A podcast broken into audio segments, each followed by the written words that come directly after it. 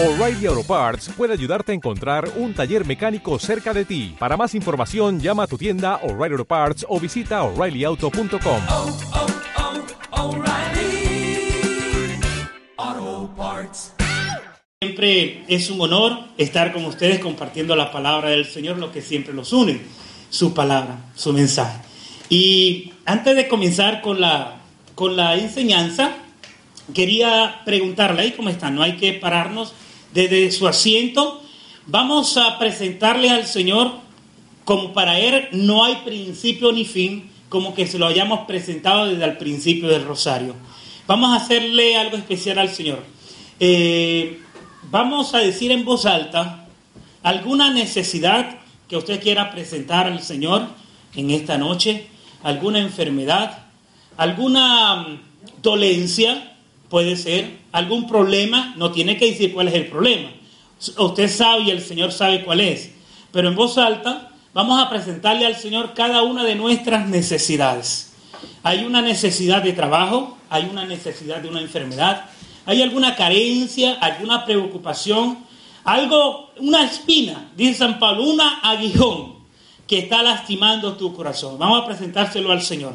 No todos a la vez, uno a uno. Pero vamos a presentarle al Señor cada una de nuestras necesidades. Y en el transcurso de la enseñanza vamos a ir poniendo esa necesidad de cada uno. Y al final vamos a recogerle al Señor todas nuestras oraciones y las vamos a poner delante de Él. Que Él haga lo que sea necesario, que sea dentro de su voluntad para cada una de nuestras peticiones. ¿Alguien quiere comenzar? El primero que quiere que sea el afortunado de empezar, hermano Luis. Ahí, desde ahí mismo puedes hacerlo. Bueno, yo pido una necesidad. El Señor sabe cuál es, es por sanación. Por sanación. Muy bien. ¿Alguien más? Hermano Agapito. Señor, necesito que me ayudes a perdonar a esta persona, que tú sabes quién es, y también te pido por mi salud. Amén. Señor. Muy bien. Agapito, la, una necesidad de perdón. Hermana María. por todos los jóvenes que se encuentran en las oscuridades, en las tinieblas de la droga, del alcohol, de la prostitución, que los entrego esta necesidad con todo mi corazón. Tú lo sabes por quién estoy pidiendo. Amén. Por los jóvenes que están en el alcohol y en la droga. Hermano. El hermano pide. Todo, la- todo lo que ha pasado en esto- en este mes, todas las personas que, que ha que muerto con los... Muy bien. El hermano pide por eh, salud, ¿verdad que sí? Hermano pide salud y por las necesidades de estos huracanes que han habido y terremotos anteriormente. Hermano, Yo pido por mi familia que está en Puerto Rico y todo que está sufriendo ahora mismo. compartimos la petición por nuestros familiares, porque también son puertorriqueños, por nuestros familiares allá en Puerto Rico. Eh, no sé si el hermano ya sabe de su familia. Yo ya me comunicaron conmigo hace unos días atrás. Están bien, gracias a Dios. No sé el hermano. Qué bueno. Por las necesidades de nuestros hermanos puertorriqueños, hermana. Yo te pido, Señor, por mi salud y las necesidades de mis hijos. La hermana pide por su salud y las necesidades de sus hijos. ¿Alguien más? Yo te pido por mi familia. El hermano pide por su familia. Ojo, nosotros estamos orando todos los demás por las necesidades de cada uno de los hermanos. Aquí todos somos iglesia, somos comunidad, pueblo de Dios, familia. Y cada uno oramos por las necesidades de nuestros hermanos. ¿Alguien más? Hermano Ronnie. Yo también pido por mi familia y por todas las familias. Hermano Ronnie pide por su familia y todas las demás familias. Hermana. Yo pido por todos los padres y las madres que les llene de amor, que les llene de sabiduría para que puedan encaminar a sus hijos y Amén. por mi salud. La hermana pide por su salud y por los padres que puedan ser- eh, guiar a sus hijos. Hermana levantó la hermana, después la hermana. Diga hermana. Por mis hijos y mis nietos. La hermana pide por sus hijos y por sus nietos, hermana. Por mi familia, en especial por mi hijo. Ella tiene una necesidad de su familia, especialmente un hijo de ella, hermana Yolanda. Ella pide, la hermana Yolanda, por su hijo, para que se encamine en los pies del Señor, hermano. Pido por mi familia que está aquí en Estados Unidos y por toda la familia que quedó en Colombia. La familia de su hermano que están aquí en Estados Unidos y en Colombia, hermano Jorge. la paz de mi familia y por la paz del mundo entero. Amén. La paz de su familia y la paz del mundo entero. Última, una vez más. Por la salud de la hermana y por su hijo. Vamos a presentarle al Señor durante todo este transcurso de lo que falta el grupo de oración, cada una de nuestras necesidades. La hermana, la última, pues. Por el don de la vida, porque digan sí a la vida y por todas las Amén. que están por la vida y por todos aquellos, eh, aquellas, mejor dicho, que tienen en su corazón el deseo de abortar para que no lo hagan, que se abran a la vida. Y los hermanos son el ejemplo vivo de estar abiertos a la vida. ¿Cuántos hijos, hermanas? Ahorita seis. Seis hijos y faltan seis más, o sea que están abiertos a la vida. Hermano escondió. Muy bien. Le seguimos pidiendo al Señor por cada una de nuestras necesidades. Vamos a recogerla. Y, y entre todos, la intercesión tiene mucho poder. La intercesión tiene mucho poder. Y el Señor, cuando hay alguien que pide de corazón, no se escucha. Y Él lleva a cabo aquello que sea de su voluntad, aquello que esté dentro de su plan, lo lleva a cabo y lo hace. Así que todos estamos orando por cada una de nuestras necesidades. Hoy sí vamos a entrar al tema y hoy vamos a compartir que los hermanos nos pidieron traer el tema sobre la confesión. El sacramento de la confesión. Que tiene otros nombres, que después vamos a hablar de esos otros nombres, porque cada uno de esos nombres significan lo que es el sacramento. Y vamos a hablar especialmente, eh, yo sé que el, tema es un poquito extenso y no vamos a cubrirlo todo, pero sí algunas partes que son esenciales, que nosotros como grupo de oración, como parte de esta comunidad, necesitamos saber. Y no solo saberlo, sino que llevarlo a la práctica, llevarlo a la vida propia, hacerlo parte de nuestra vida, porque es parte del caminar en la fe. Nosotros no estamos aquí, o no venimos sábado tras sábado para sentirnos bonitos, sentirnos alegres, qué bonito estuvo el grupo oración. Y a veces cuando no está tan bonito, qué más o menos estuvo, no está tan bueno, no estuvo, no se cayeron mucho, se cayó uno nada más. No venimos por eso, venimos porque deseamos a Dios en nuestras vidas. Y queremos nosotros cada día llenarnos más del Señor, acercarnos más a Él, sentir cada día más su presencia, aunque nosotros no determinamos ese sentir en cuanto al sentimiento como tal, porque a veces, ya hemos hablado de esto muchas veces, nosotros no determinamos el amor en base a los sentimientos. Yo no quiero porque sienta, porque el día que no sienta no vas a querer. Eso es una buena pregunta, especialmente para los matrimonios. En la vida real, esto hay que llevarlo a cabo. En la vida real, ya hemos hablado muchas veces de esto y no, no, no está mal volverlo a repetir. Por ejemplo, los matrimonios. ¿Cuántos matrimonios hay aquí? Matrimonios, matrimonios, varios matrimonios, varios matrimonios. Bendito sea el Señor. Yo tengo 20 años de casado, bendito sea el Señor. No han sido 20 20 años fáciles, han sido difíciles, pero ahí estamos, en la carrera, caminando, luchando. Pero hay otros matrimonios de más años. Yo sé que sí, el hermano Ronnie, no me equivoco, 26. 30, 30, 30, 30. ¿Cuánto, cuánto? 21. 21 también, estamos juntos, estamos caminando juntos. ¿Qué más? ¿Qué dijo Casi yo? 22, casi 22. Francisco, ¿cuánto? 35. Ay, hermano, usted se me pasó. Bendito sea el Señor porque tiene 35 años que no han sido fáciles, hermano. Yo viví casi 40. 40 años, hermano.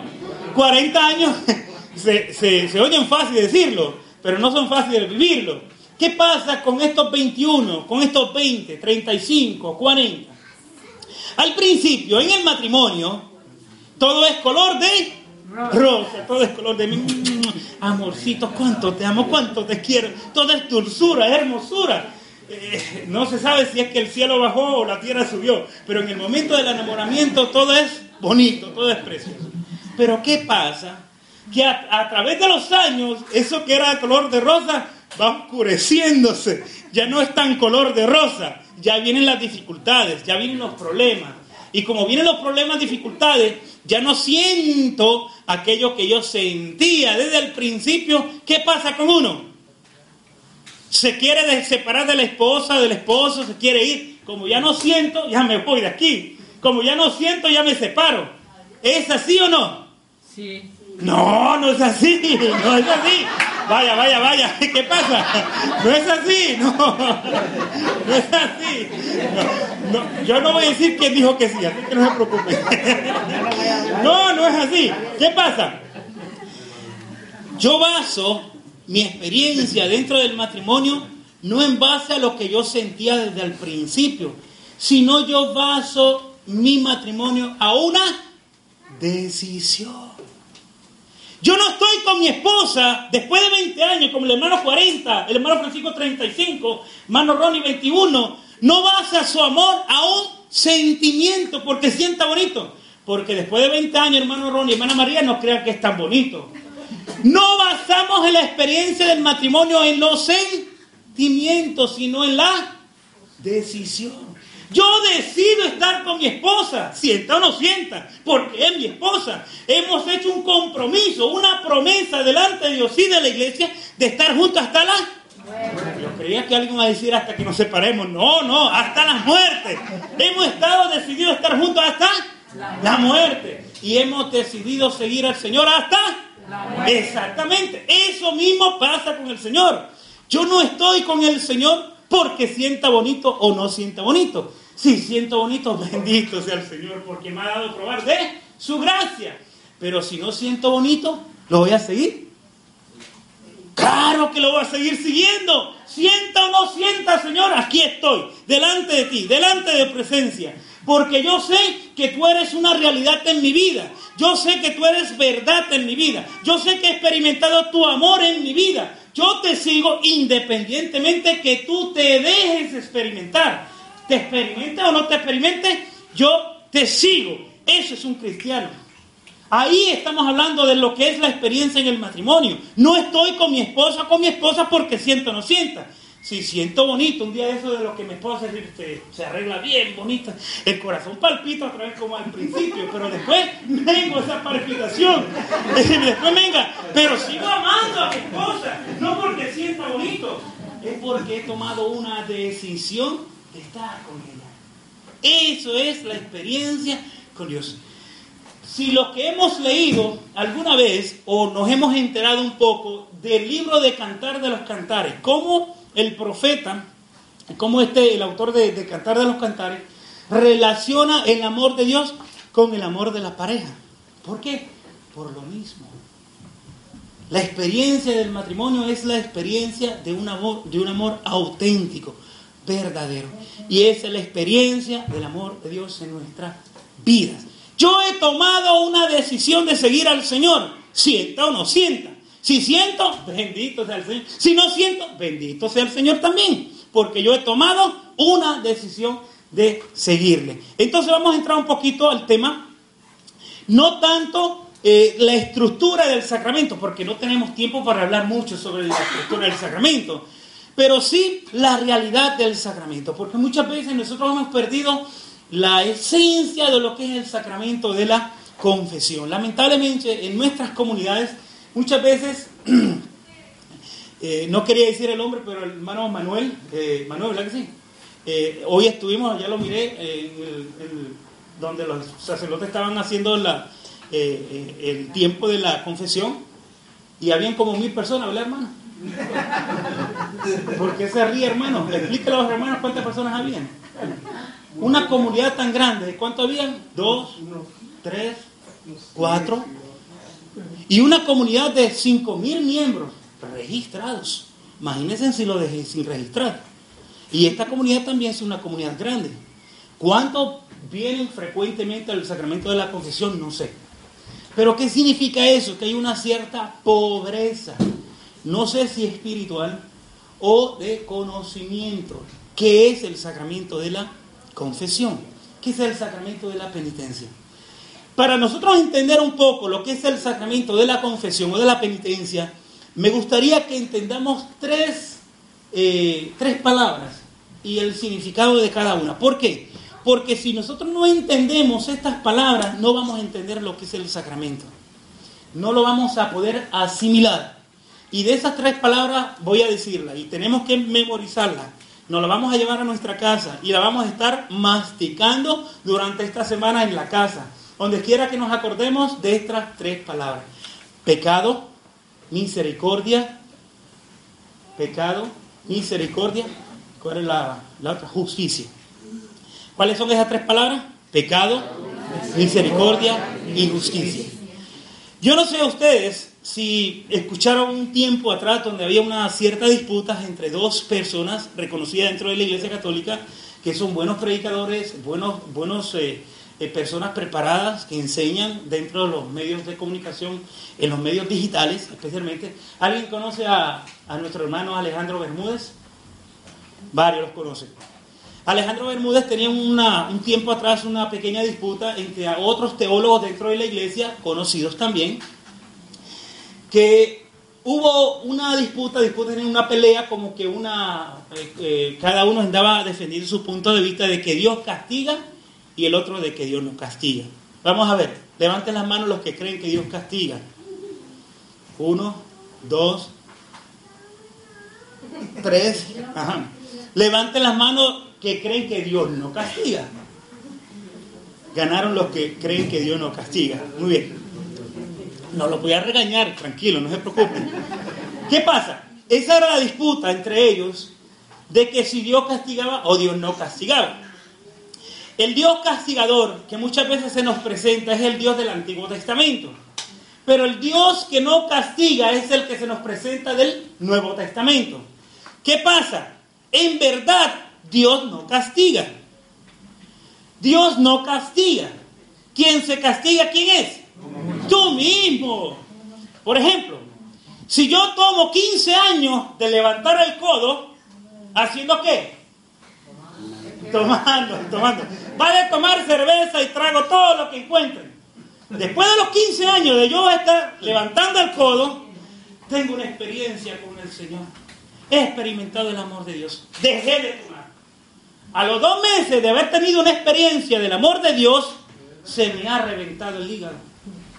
Y ahora, Señor, yo te estoy siguiendo. Tengo una experiencia contigo. ¿Por qué me castigas con este hígado enfermo? ¿Eh, ¿Dios lo está castigando con el hígado enfermo? ¿O Él se ha castigado con el hígado enfermo?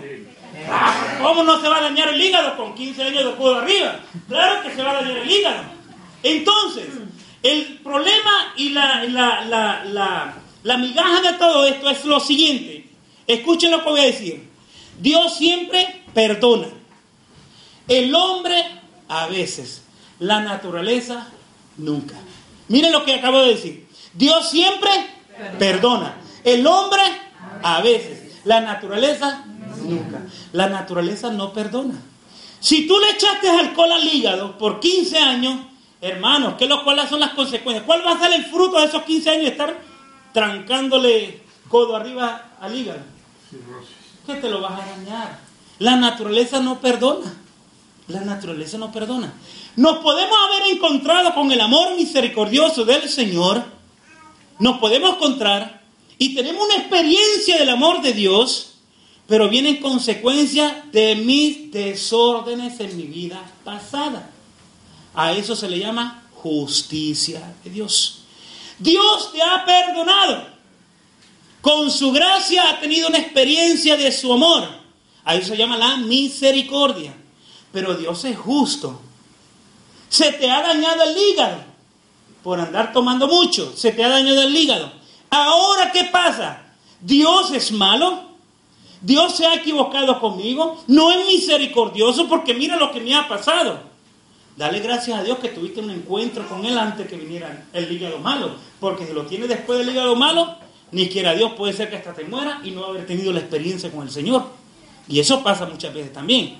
Entonces, tengamos en cuenta estas tres palabras. Misericordia, justicia y perdón. ¿Qué es eh, pecado? Eh, perdón. Pecado, justicia, misericordia. ¿Cuáles son esas tres palabras? Pecado, justicia, misericordia. Muy bien. ¿Cuál es el pecado? ¿O qué es el pecado? El pecado es apartarnos totalmente de Dios. ¿Ustedes se acuerdan que he hablado muchas veces acerca del pecado? ¿Qué es el pecado original? ¿Se acuerdan? A ver, alguien que me diga. Yo quiero saber que alguien se ha acordado de estas palabras. ¿Qué es el pecado original? ¿Se acuerdan? No tener la gracia. Que alguien diga yo. ¿Qué es el pecado original? No tener la gracia de Dios. Eso. ¿Quién fue que lo dijo? Que yo no lo escucho. ¿Dónde está? Ah, ya traje hermano. Vale, gracias, muy amable. Eso es, mira, el pecado original es que cuando yo nazco no es algo que viene conmigo, sino que cuando nazco me hace falta. ¿Y qué es eso que me hace falta? ¿Qué fue lo que perdió Adán y Eva en el paraíso? La gracia, la amistad con Dios. De ahí en adelante, todos los que nacen después de Adán y Eva, ¿cómo nacen? Sin la, sin la amistad con Dios. Entonces, ¿qué es el pecado original? Que cuando yo nazco, nazco con algo que me hace falta. ¿Y qué es eso que me hace falta que perdió Adán y Eva? La gracia, la amistad con Dios. ¿Qué es el pecado? Perder la amistad con Dios. Digamos, ustedes se acuerdan lo que es el dardo. Dardo se llama, ¿verdad que sí? Dardo es algo circular y uno, una persona de día está tirándole eh, unos, ¿cómo se llaman los dardos, verdad sí? Para pegarle en el centro de ese círculo. ¿Qué es el pecado? Tirarle al dardo y no darle al centro, sino que equivocarse. Ese es el pecado. El pecado es alejarnos totalmente de la amistad con Dios.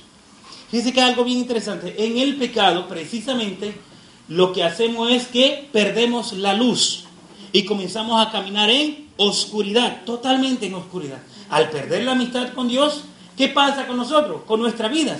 Perdemos nuestra brújula, no tenemos el camino, no tenemos por dónde irnos, por dónde direccionarnos.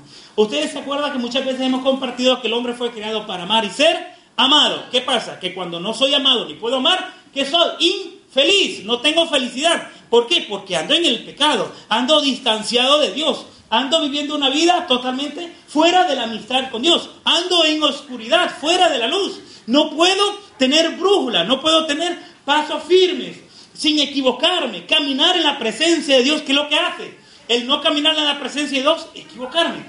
San Agustín dice una frase muy, muy, que a veces la podemos interpretar mal también. Dice, San Agustín dice, quien se aparta de Dios, todo se aparta de él. Otra vez la vamos a repetir. Dice San Agustín, que quien se aparta de Dios, todo se aparta de él. ¿Quieres ser infeliz en tu vida? Fácil, apártate de Dios y todo se va a apartar de ti. A veces tengo esa pelea con mi hijo, porque él se ha enfocado que es el trabajo, la escuela, el, el colegio, la universidad, y es- son sus cosas.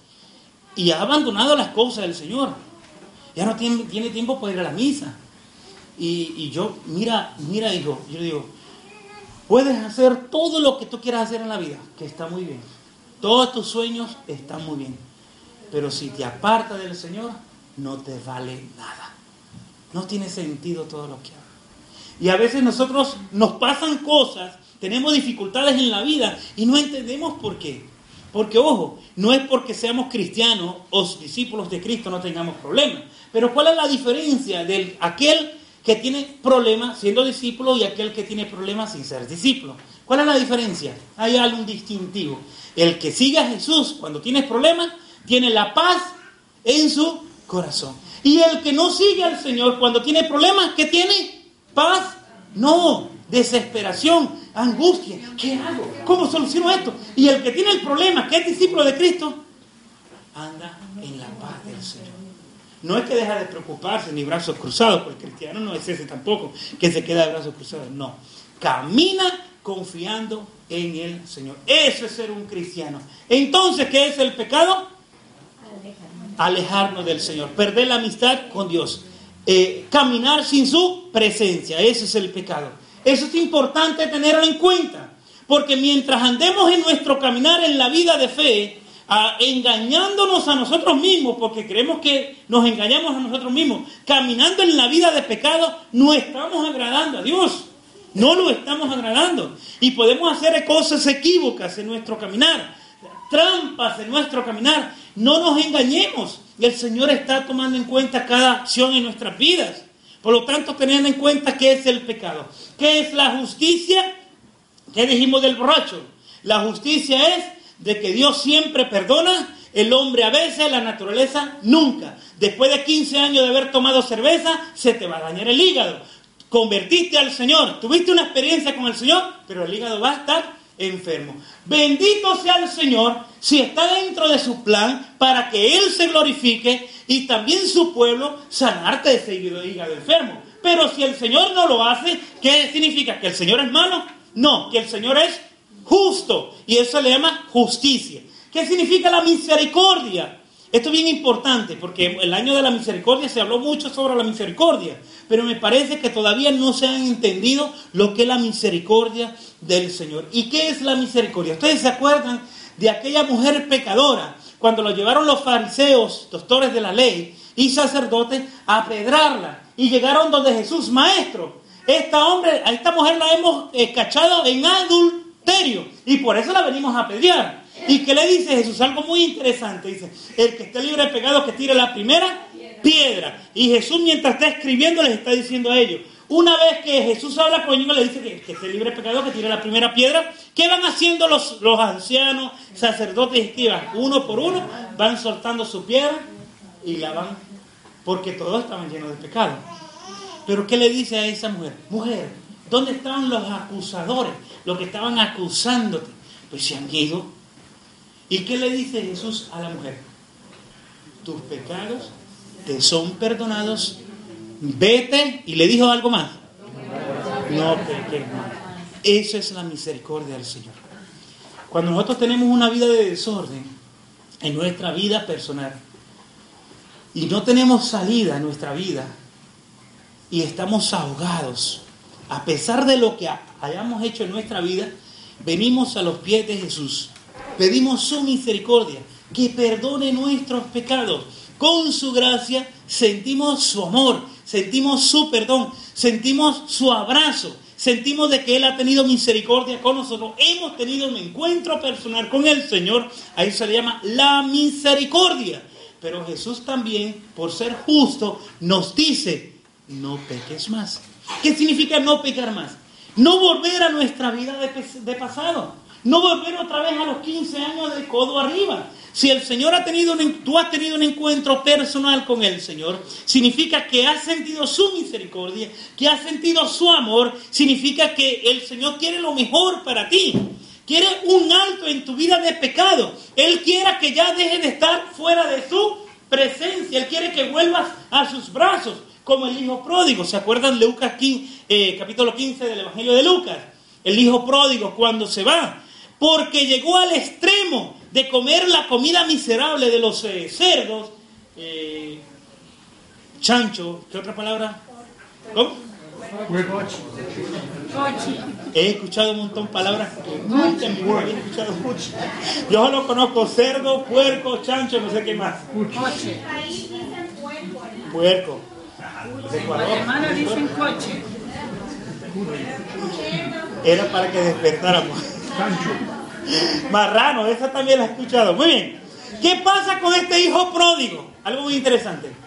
Cuando él llega a la miseria total, que muchas veces nosotros nos hemos encontrado en ese camino, después que hemos hecho de todo, después que ya hemos estado comiendo comida de cerdo, nos acordamos de la vida antigua que teníamos. ¿Y qué dice este hijo pródigo? Por veré, ¿dónde? Mi padre. Le diré, Padre, he pecado contra el cielo, contra ti. Déjame tan siquiera ser uno de tus siervos. No le dijo, déjame volver a ser tu hijo. ¿Qué le dijo? Déjame por lo menos ser uno de tus siervos. En que sea uno de tus siervos. Para poner, porque ellos comían mejor que él, que estaba comiendo la sobra de los chanchos, de los eh, puercos, de los marranos. ¿Qué más? Eso mismo. Entonces, ¿qué pasa con la experiencia? Él topó. ¿Qué se dice topar? Llegó hasta el punto, llegó ya hasta el ya no más. Ya quiero cambiar esta vida miserable que llevo. Y ese es, somos cada uno de nosotros. Somos cada uno de nosotros los hijos pródigos. Que ya tocamos fondo, ya no hay más que hacer. Ya estamos viviendo en la miseria de todas las miserias. Y tomamos la decisión. No es que hemos tomado la decisión, sino que la gracia del Señor nos ha tocado el corazón y nosotros hemos vuelto su mirada hacia Él para decirle, Padre, he pecado contra ti, contra el cielo. Necesito volver a ti. Necesito sentirme ser hijo tuyo. Y eso es la misericordia del Señor. Tener una experiencia del amor de Dios. Pero Dios es justo. ¿Y qué significa la justicia de Dios?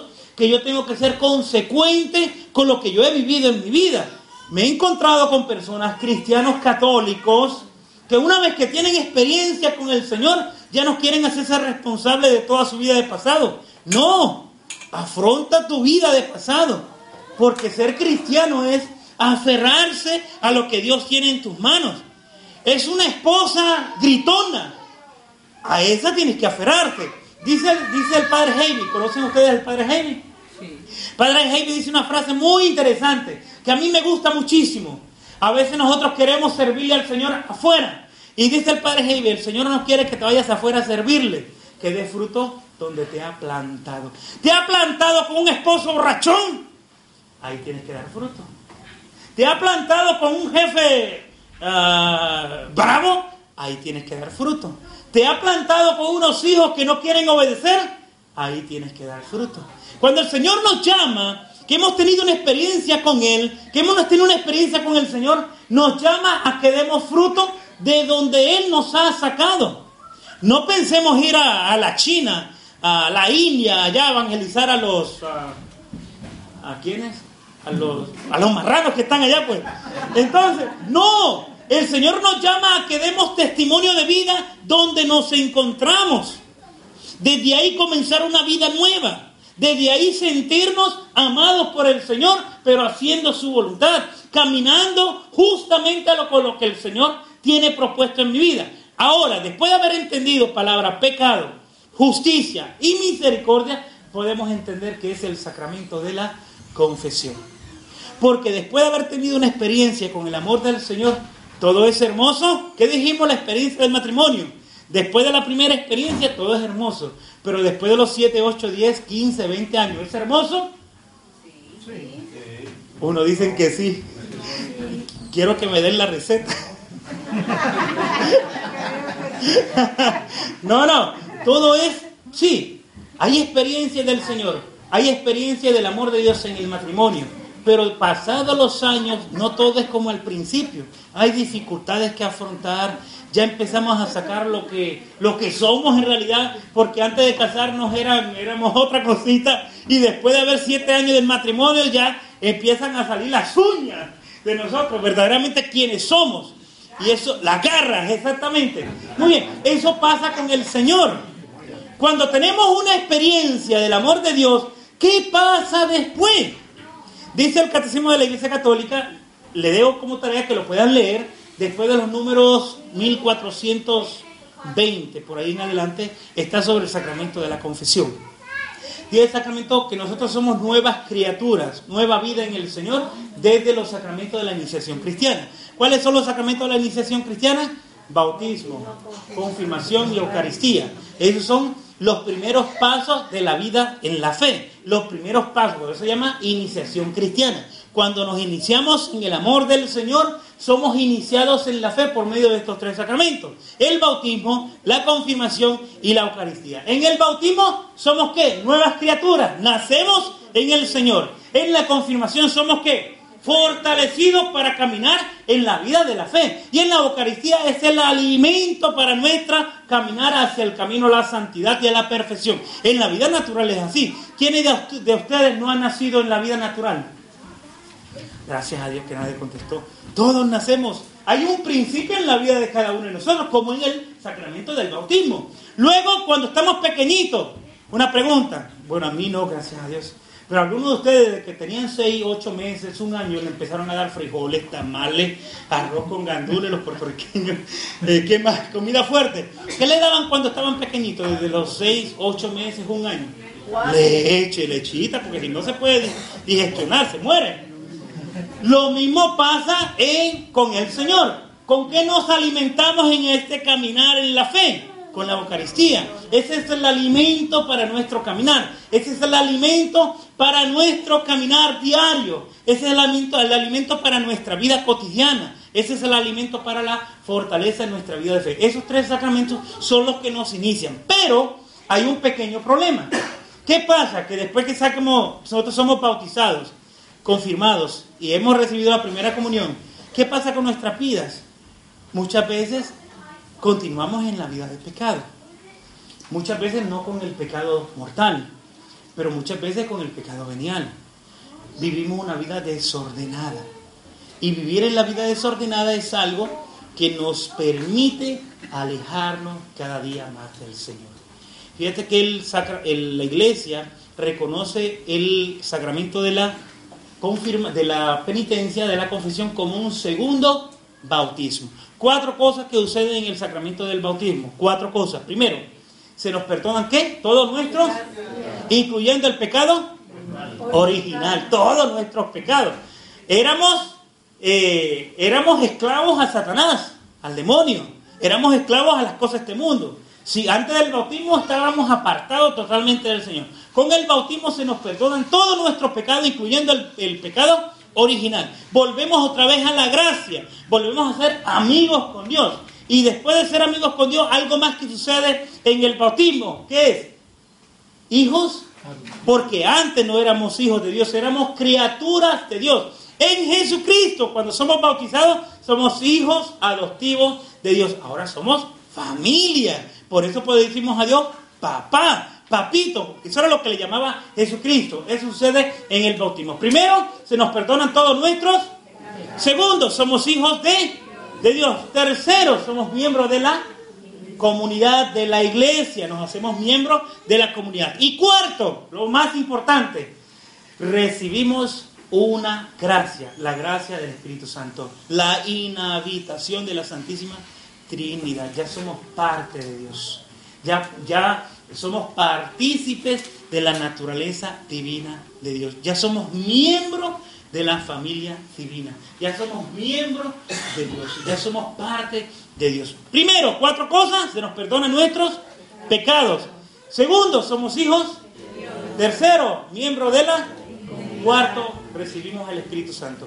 ¿Qué pasa? En el sacramento de la penitencia, cuando nosotros estamos caminando en el camino del Señor, vienen los problemas, las dificultades, los tropiezos, los pecados y empezamos a alejarnos de Dios. Empezamos a, qué? a perder la amistad con Dios. ¿Qué dijimos que es el pecado?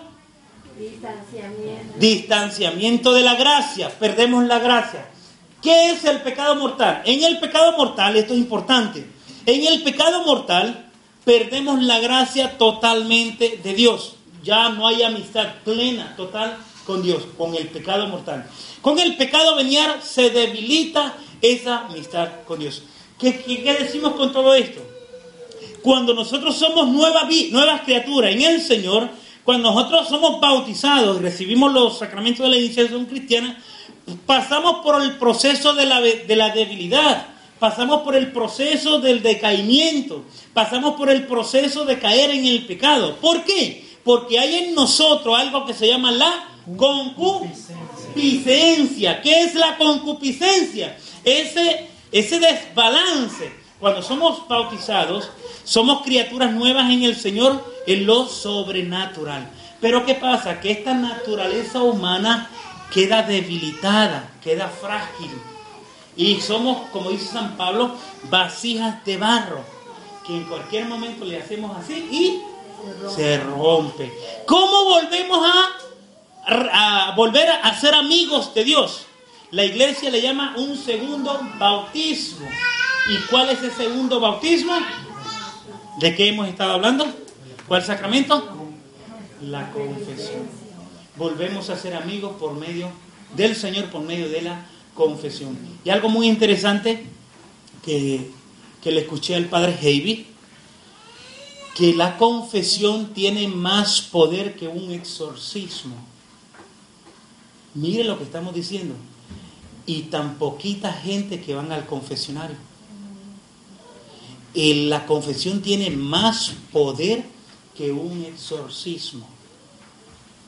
En el confesionario muchas veces se sanan todas nuestras enfermedades y no nos damos cuenta. Venimos donde el Señor porque me duele aquí, me duele acá, me duele allá. Y muchas veces nuestros dolores físicos vienen por una vida de pecado. Hay una enfermedad del alma. Y cuando esa enfermedad del alma queda sana en el confesionario, se sana el dolor físico. Esto no es un invento mío. Ustedes no se imaginan cuántas personas han dado testimonio de cuántas sanidades han habido de personas que después del confesionario no ha habido más enfermedad. Se han ido los dolores. Ustedes, díganme ustedes, más que nadie, conocen de alguno que ha ido al médico y le han dicho que no le encuentran qué, que le duele un dolor aquí, un dolor allá y no se sabe de qué. ¿Han encontrado alguno de esos? Yo me he encontrado con muchas personas que han ido al médico y le han dicho, mira, tengo este dolor, mira que me duele aquí. He ido al médico una, dos y tres veces, he ido a este, al otro y aquí, y ninguno me encuentran qué es lo que tengo. Y no se da cuenta que esa persona tiene que ir donde el médico de todos los médicos, Cristo Jesús, al confesionario, y yo le aseguro que se ahí llegó la enfermedad. Hasta ahí llega la enfermedad. Muchas enfermedades físicas vienen porque hay daño en el alma, hay daño espiritual. Estamos dañados espiritualmente. Y los confesionarios están vacíos, están vacíos. Yo me disculpan que hemos estado hablando un poquito de una forma abstracta de lo que es el, el, sacramento, porque a veces estructuralmente, físicamente ya sabemos cómo es el sacramento, pero no, no, no, no hemos asumido todavía la realidad del porqué del sacramento. Ya sabemos que Jesús instituyó este sacramento. Apúntenlo en todos, Juan 20, 21. Juan 20, 21.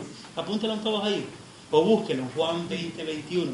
Porque eh, la iglesia inventó el sacramento de la confesión. No, no es un invento de la iglesia, es un invento de Jesucristo. Él instituyó este sacramento. Dice Juan 20, 21 que el Señor sopla sobre los apóstoles y le da poder para perdonar a quienes ellos les perdonen y para no para que no le queden perdonados a quienes, a quienes no se los perdonan. Yo voy a hacer un ejemplo porque ya vamos a terminar. Yo me pongo aquí al frente y pongo el hermano aquí al frente. No, no, no va a venir, pero un ejemplo, ponemos aquí el hermano al frente. Entre los dos, yo confieso mi pecado. Dice Jesús que quien confiese su pecado, a quienes le perdonen sus pecados, le quedan perdonado. Vengo yo donde un sacerdote aquí al frente, le confieso todos mis pecados. Y el Padre me dice, me absorbe, me absorbe y quedan todos mis pecados. ¿Qué pasa con el hermano que no confiesa sus pecados? Dice Jesús según su palabra, a quienes les perdonen sus pecados le quedan perdonados, a quienes no se los perdonen no le quedan perdonados. De los dos, ¿quién quedó perdonado? Estamos seguros que quedó perdonado según Jesucristo. Volvemos a hacer la dinámica, no sé si me entendieron. Estoy yo aquí al frente y está el hermano. Está el sacerdote y estamos, vamos a confesarnos.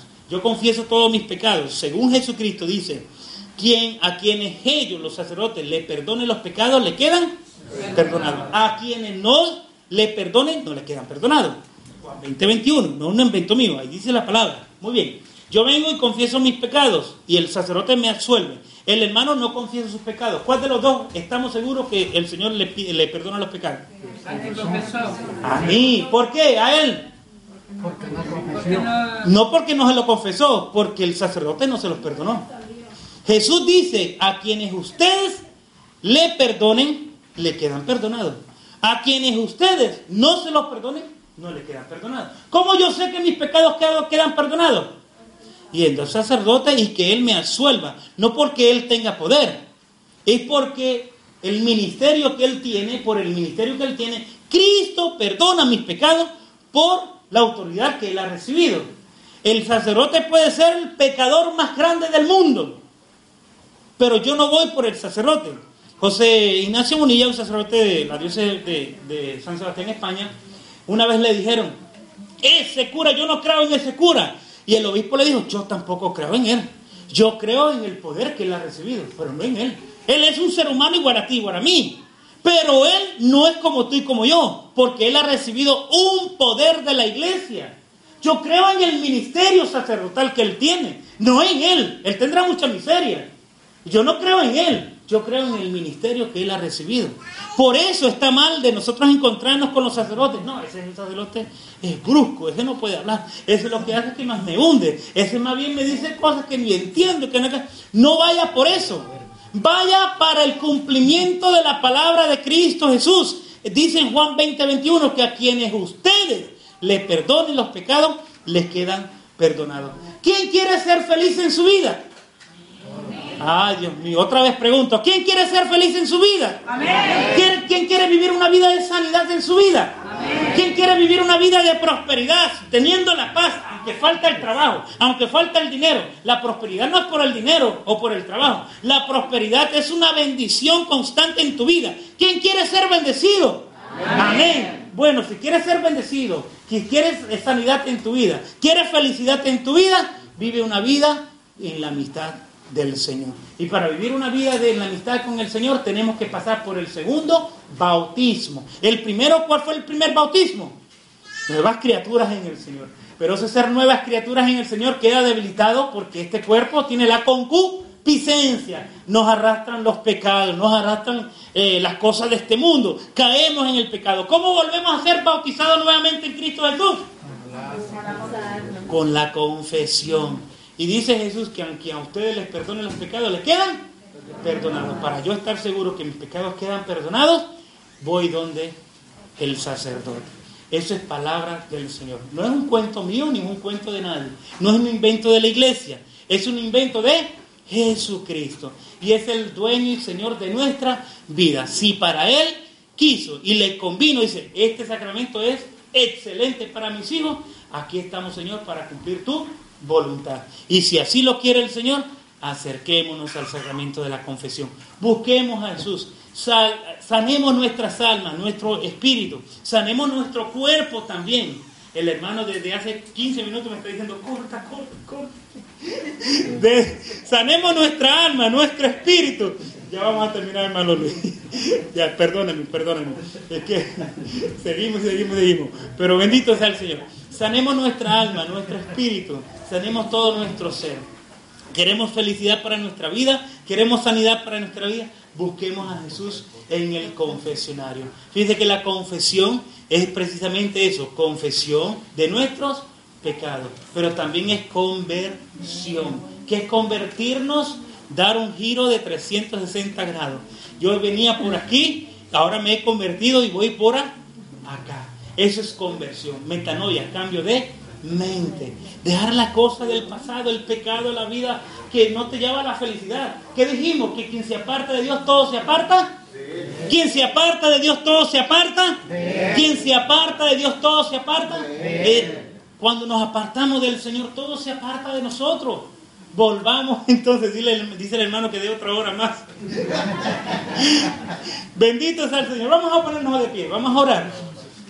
Hermano José, vamos a orar y vamos a pedirle al Señor que tenga su misericordia. Las tres palabras que nos llevamos para la casa, ¿cuáles son? Pecado. ¿Y qué es el pecado? ¿Qué es ser? ¿Se acuerdan de darlo? Alejarnos del punto céntrico. Pecado es no darle al centro. Pecado es apartarnos del Señor. Pecado es perder la amistad con Dios. Ese es el pecado. La justicia. ¿Qué es la justicia? Dios es justo. Venimos a los pies de Él. Reconocemos nuestras miserias, nuestros pecados. Señor, perdóname. Y Él te perdona, su misericordia. Pero también Él es justo. Seamos consecuentes con el pasado de nuestras vidas. No significa que ahora porque no hemos convertido al Señor, el hígado enfermo se va a sanar de un solo. No significa que las trampas que hice en mi pasado con el trabajo no hay consecuencia. Muchas veces nosotros hacemos cosas en nuestras vidas y nos acercamos al Señor para que esas cosas que han pasado se cambien. Conozco, tengo un familiar que por andar tomando mucho, lo tomaron, lo, le, le suspendieron la licencia y se acercó al Señor, se convirtió al Señor. Pero los siete meses sin licencia no se escapó. Le dieron siete meses sin licencia. Y él tuvo un encuentro personal con el Señor. Pero tiene que asumir la consecuencia. Un verdadero cristiano es el que se acerca a los pies de Jesús, como el Hijo pródigo, pide misericordia y el Señor, porque te ama, te perdona, pero también te pide no vuelvas a pecar. Y eso es justicia. Esa es la verdadera misericordia. El Señor nos pide que nos acerquemos a Él, pero que cambiemos de vida verdaderamente, no ficticiamente, verdaderamente. Seamos hijos del Señor, que, que, que, cambiemos de mente totalmente, que nos acerquemos pidiendo su perdón, y no solamente ahorita, también en el confesionario, con humildad, con sinceridad, con contrición. Te he ofendido, Señor. Aquí me acerco me acerco a tus pies para que tú me perdones, pero también dame la gracia para no volver otra vez al camino en el que estaba. Dame la gracia para no volver atrás. Dame la gracia para yo ser fortalecido en esa propuesta que tú me tienes en mi vida, de caminar delante de ti, tomado de tu mano. Eso es lo que tenemos que hacer eh, como verdaderos cristianos y pedirle al Señor que nos dé su gracia. Vamos a cerrar nuestros ojos vamos a pedirle al Señor que con su misericordia sane nuestro corazón, que con su misericordia sane nuestras vidas. Vamos a escuchar este canto y pídele sinceramente al Señor, sáname. Sáname, Señor. Libérame, Señor. Restaurame, Señor. Confórtame, Señor, que necesito de ti.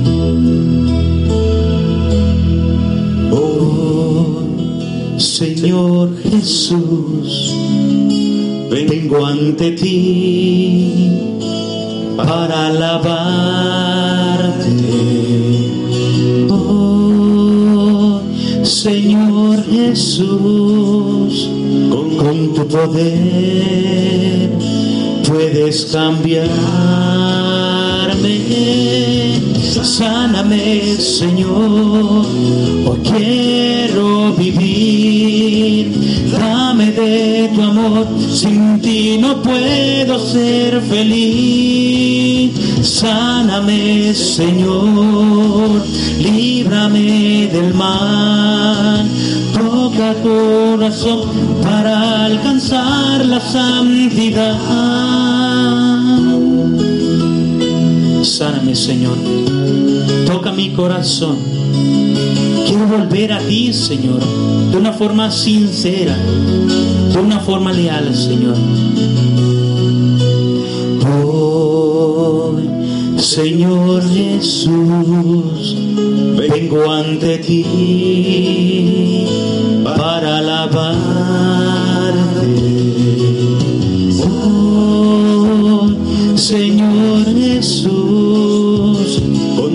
Tu poder puedes cambiarme. Sáname, Señor, hoy quiero vivir. Dame de tu amor, sin ti no puedo ser feliz. Sáname, Señor, líbrame del mal. Toca el corazón para alcanzar la santidad. Sáname, Señor, hoy quiero vivir. Tóame de tu amor, sin ti no puedo ser feliz. Sáname, Señor, líbrame del mal. Toca el corazón para alcanzar Sáname. Sáname, Señor Jesús. Hoy quiero ser feliz.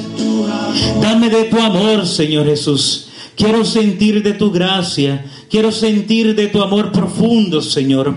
Ayúdame, Señor, a caminar en mi vida de fe. Ayúdame, Señor, a transformar todo lo que hay en mí, Señor, con tu gracia, con tu poder.